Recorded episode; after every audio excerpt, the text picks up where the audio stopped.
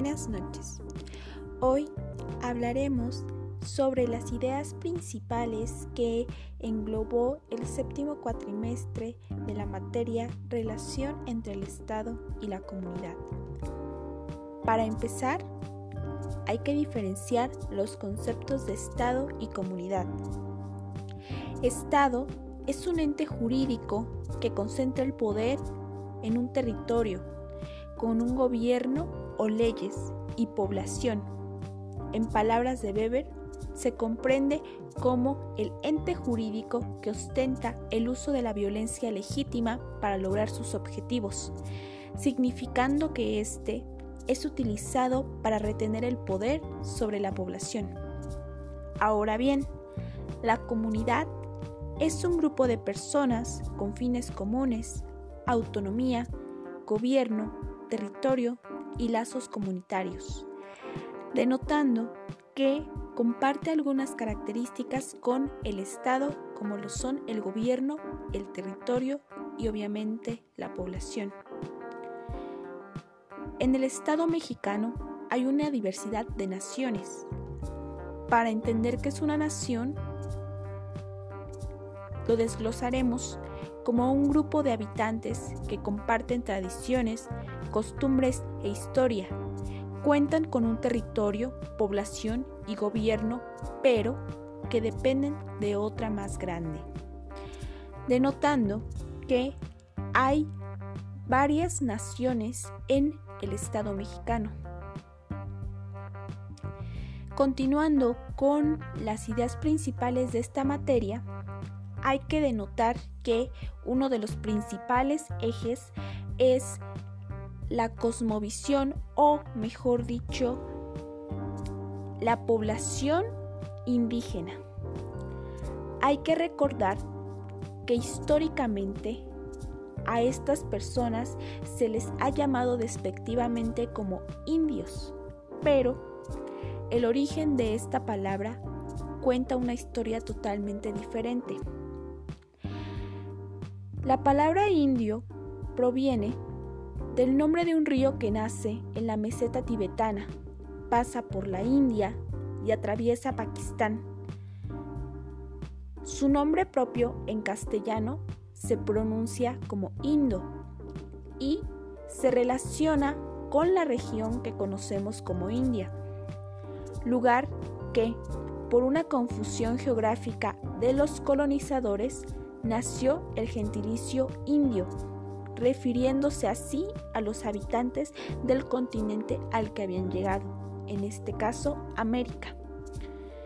En contraparte, la palabra indígena significa originario o nacido de allí, pero hay que aclarar que esto también es una forma despectiva de referirse a las personas de las comunidades originarias. Más adelante desglosaremos el por qué. Como ya habíamos mencionado, las comunidades indígenas u originarias han sido históricamente vulnerabilizadas por el Estado mexicano o el Estado o el ente del Estado comenzando en la forma por la que se les refiere, como ya había mencionado, ya que al englobar todos los grupos originarios en una palabra como lo es indígena, borra las características propias de cada grupo. Esto es un grave atentado a la diversidad pluricultural que hay en nuestro país, ya que no es lo mismo un mixteco, un zapoteco, a un mije o a un sotzil. Bien, ya mencionando la palabra pluriculturalidad, multiculturalidad e, e interculturalidad, hay que empezar definiendo y diferenciando cada concepto. Para ello, primero hay que desglosar la palabra cultura. Esta palabra ha evolucionado y se entiende como el conjunto de elementos simbólicos, económicos, materiales, que marcan las actuaciones sociales del individuo. Se ve influida por el desarrollo histórico. Ese es el concepto de la palabra cultura. Ahora bien, empezaremos a desglosar la diferencia de las palabras pluri, multi e interculturalidad. Comencemos con pluriculturalidad. Esta viene del prefijo pluri y hace referencia a muchos. Se entiende como la presencia de dos o más culturas en un territorio y su posible interacción o interrelación. Esto significa que no hay un contacto o no hay un intercambio entre dos culturas que habitan un mismo territorio. Ahora bien, la multiculturalidad puede sonar parecida a la pluriculturalidad, pero hay una diferencia. Multi hace referencia a cierta cantidad de elementos, es decir, delimita una cantidad. Se define como la presencia en un territorio de diferentes culturas que se limitan a coexistir pero no a convivir. Aquí es donde está la diferencia. Mientras que en la pluriculturalidad pueden llegar a convivir, no hay una relación o un intercambio entre estas culturas. Mientras que en la multiculturalidad estas dos culturas o tres culturas que habitan en un mismo lugar no conviven, se limitan a coexistir dentro del mismo territorio. La interculturalidad es algo totalmente diferente a, las dos, a los dos conceptos anteriormente mencionados. La interculturalidad, para empezar, se define como entre culturas. Desde la definición se nota la diferencia entre estos tres conceptos. La interculturalidad promueve la relación entre culturas. Las sociedades interculturales tienen, tienen miembros que interactúan y se enriquecen con esa interacción es decir, que pueden relacionarse y puede haber un intercambio de ideas, costumbres, tradiciones de estas culturas que son distintas pero que habitan en un mismo espacio. La comunicación y la relación de igualdad, además del proceso, proceso dialógico y la convivencia con los mismos derechos son la base de la interculturalidad. ¿Por qué menciono mucho la interculturalidad? Bueno, más adelante lo mencionaré. Para seguir en el rango de la diferenciación de conceptos, continuaremos con la diferencia entre diversidad e identidad cultural. Más adelante explicaré el por qué se menciona tanto la palabra cultura o estos conceptos que van muy a la par de las comunidades originarias. Para empezar, la diversidad cultural se puede definir como la multiplicidad de formas en que se expresan las culturas de los grupos y sociedades. Estas expresiones se transmiten dentro y entre los grupos y las sociedades. Ahora bien, el concepto de identidad cultural encierra un sentido de pertenencia a un grupo social con el cual se comparten rasgos culturales como costumbres, valores y creencias. La identidad no es un concepto fijo, sino que se recrea individual y colectivamente y se alimenta de forma continua de la influencia del exterior. Ahora bien, podemos denotar en, estas, en estos dos conceptos que la diversidad cultural y la identidad cultural distan algo, si no es que bastante, entre conceptos. ¿Por qué? Porque la diversidad cultural solamente se limita a expresiones que nos que distinguen a ciertos grupos culturales o ciertos grupos culturales que conviven en una sociedad. Mientras que el, que el concepto de identidad va más allá de ello. El concepto de identidad engloba el sentido de pertenencia de una persona a cierto grupo con el que comparte rasgos a pesar de no haber nacido o compartir más, em, más características, hay ciertas características que sí comparten y por ende se sienten identificados.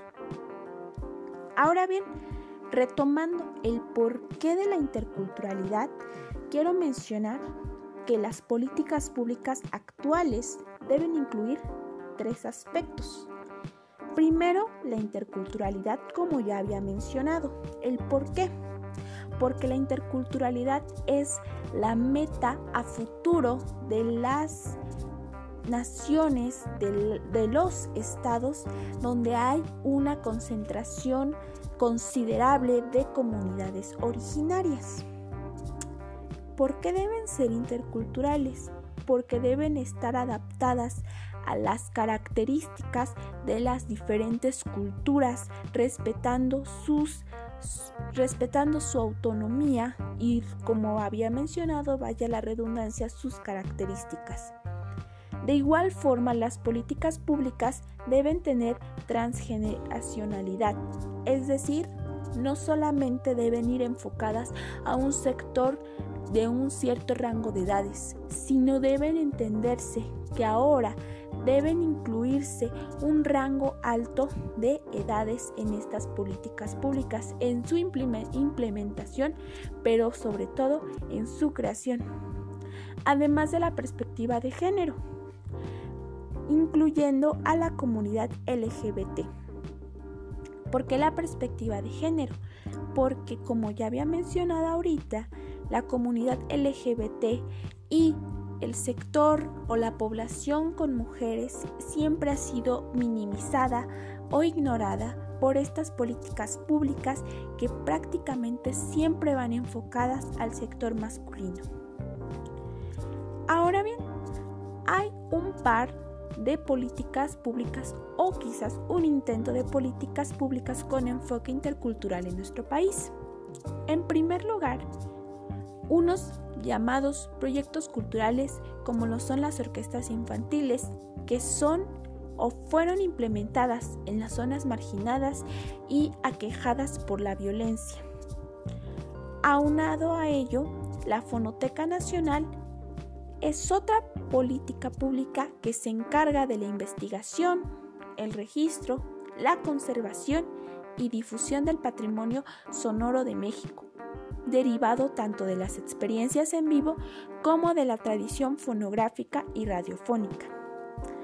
Muy bien, a pesar de tener estos conceptos o, de considerar estas políticas públicas, al Estado mexicano aún le falta mucho en materia de políticas públicas o de acciones que sean respetuosas a los derechos humanos, de las personas de la población general y de las personas de las comunidades originarias.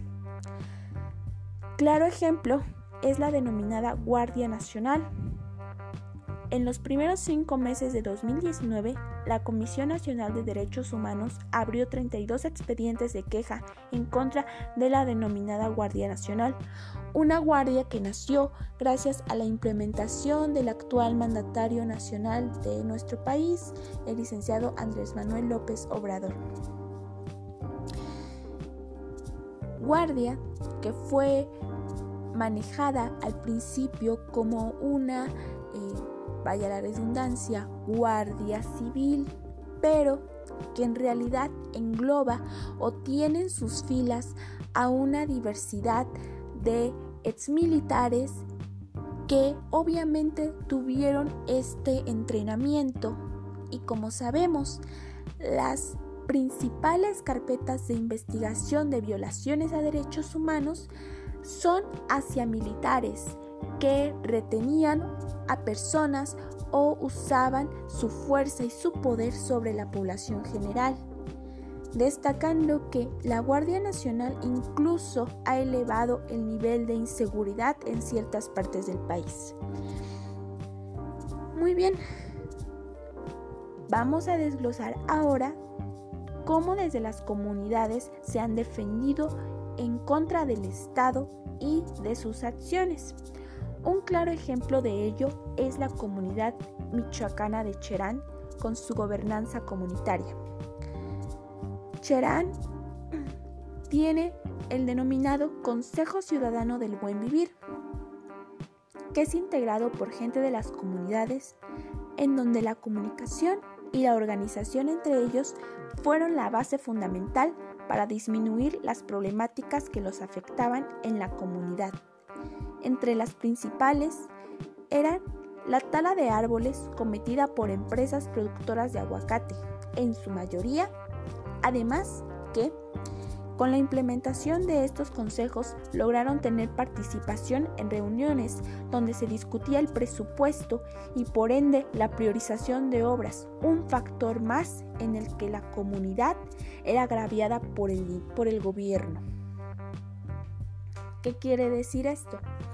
La comunidad se alzó en contra del gobierno y de empresas que habían llegado a adueñarse de sus bienes naturales organizándose, lograron sacar a estas empresas y empezar a tomar más injerencia en la, vaya la redundancia, toma de decisiones. Aunque el asesinato de su líder fue el acontecimiento que despertó la molestia de los habitantes y que generó movilizaciones el 15 de abril de 2011. A pesar que estas movilizaciones tuvieron beneficios para la comunidad, en la actualidad la lucha continúa. Y ahora es porque buscan que se reconozca toda su estructura de gobierno, es decir, el Consejo Mayor y los consejos operativos, organizados como asambleas, Consejo Mayor de Gobierno Comunal, ocho consejos operativos y que además se rigen bajo los criterios de horizontalidad colectiva.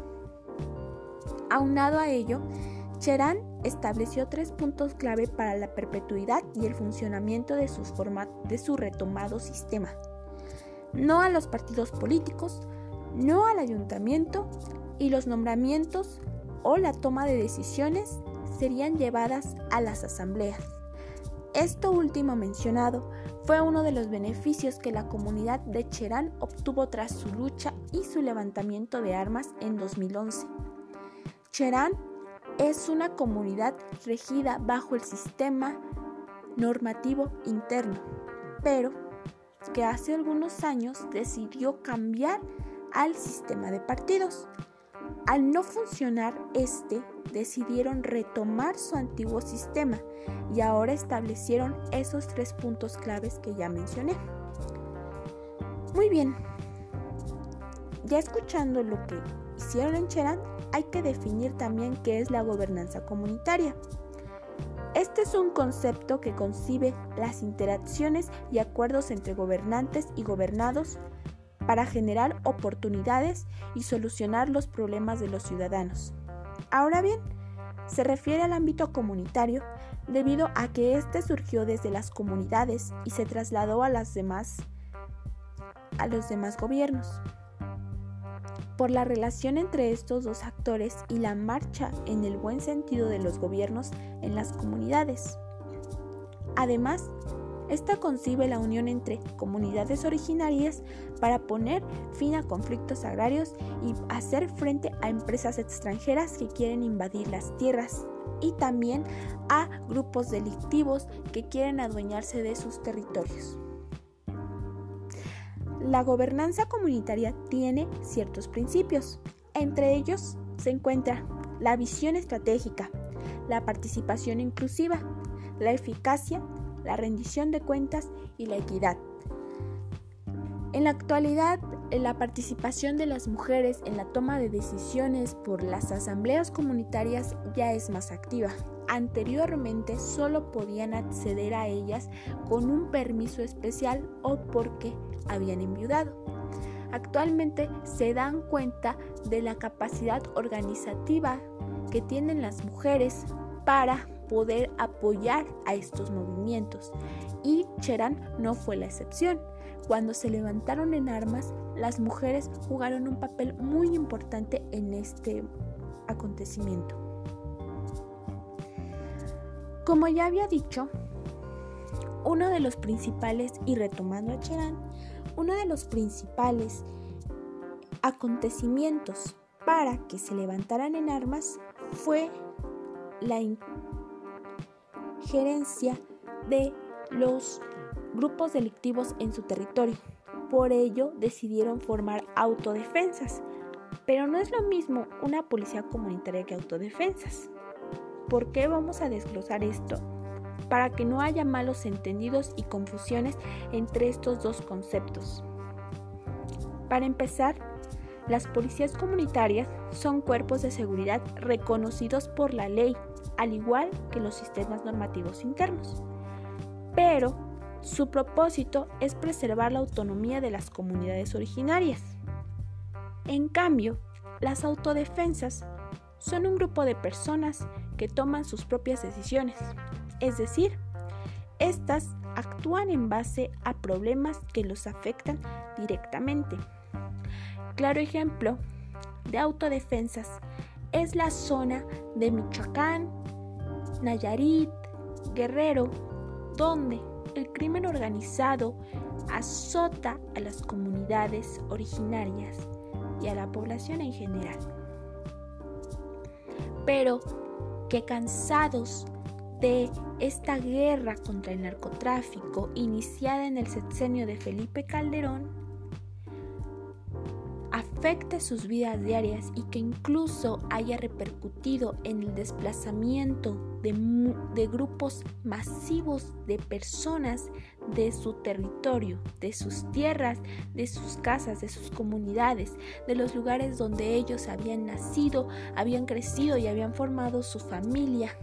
Habían vivido prácticamente todas sus vidas, decidieron levantarse en armas con las llamadas autodefensas, grupos de personas que, se, que toman las armas para defender a sus, a sus vecinos, a sus familias, en contra de los grupos organizados.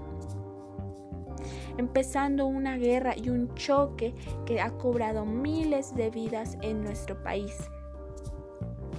Tan solo hace unas semanas o hace unos días pudimos ver el enfrentamiento, enfrentamiento entre autodefensas y grupos delictivos, donde incluso la Guardia Nacional ya ha estado presente, pero que no ha podido hacer mucho debido a la lucha por estos territorios, lucha que se da para el control de estos en la tala de árboles para poder eh, instaurar sus sembradíos y poder transportar la mercancía.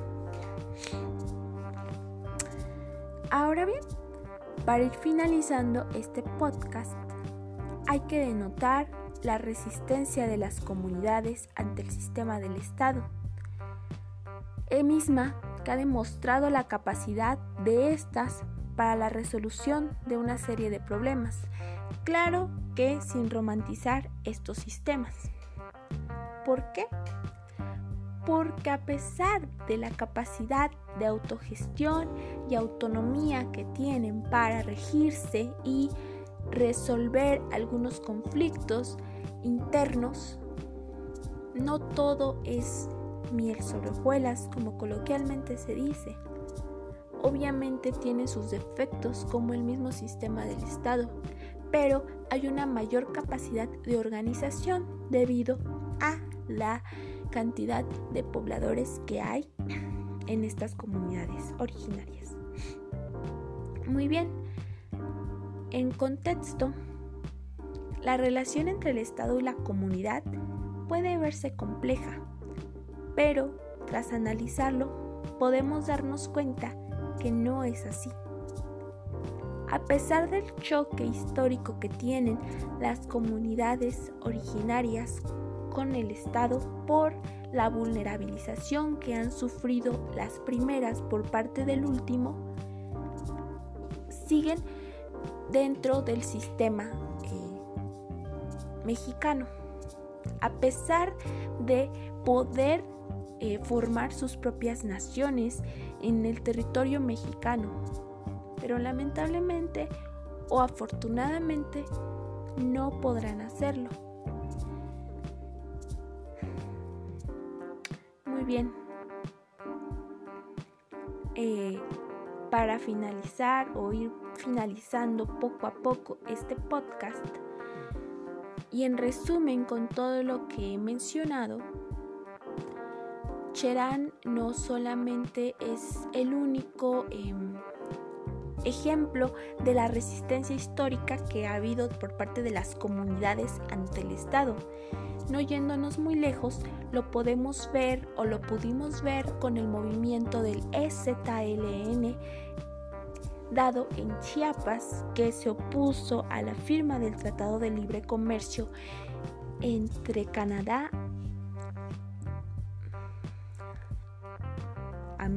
Estados Unidos de América y México. Su lucha ha, sido admirada y por ende respetada. También en esta lucha podemos denotar la participación de las mujeres, o sea, las comandantas chiapanecas. Su lucha logró eh, consolidarse como un tratado